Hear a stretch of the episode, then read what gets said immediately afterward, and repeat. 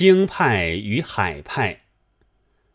自从北平某先生在某报上有扬京派而抑海派之言，颇引起了一番议论。最先是上海某先生在某杂志上的不平，其引别意某先生的陈言，以为作者的籍贯与作品并无关系，要给北平某先生一个打击。其实，这是不足以服北平某先生之心的。所谓京派与海派，本不指作者的本籍而言。所指的乃是一群人所居的地域，故京派非皆北平人，海派亦非皆上海人。梅兰芳博士戏中之真正京派也，而其本贯则为无下。但是籍贯之都比，故不能定本人之功罪。居处的纹漏，却也影响于作家的神情。孟子曰：“居一气，养一体，此之谓也。”北京是明清的帝都，上海乃各国之租界。帝都多公，租界多商，所以文人之在京者进官，没海者进商。进官者在使官得名，进商者在使商获利，而自己也赖以糊口。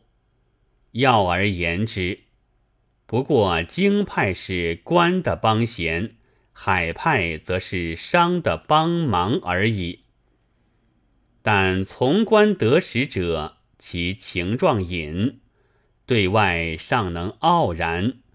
从商得实者，其情状显，到处难于掩饰。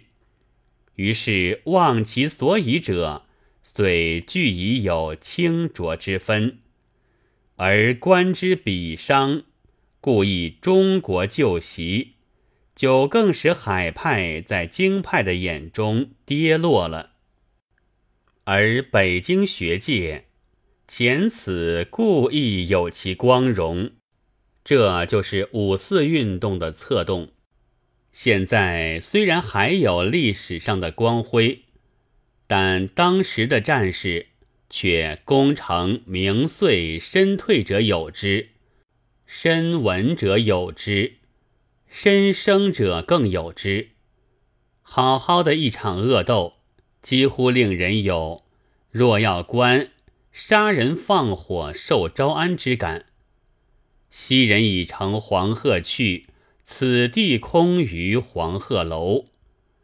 前年大难临头，北平的学者们所想原以掩护自己的是古文化，而唯一大事则是古物的南迁。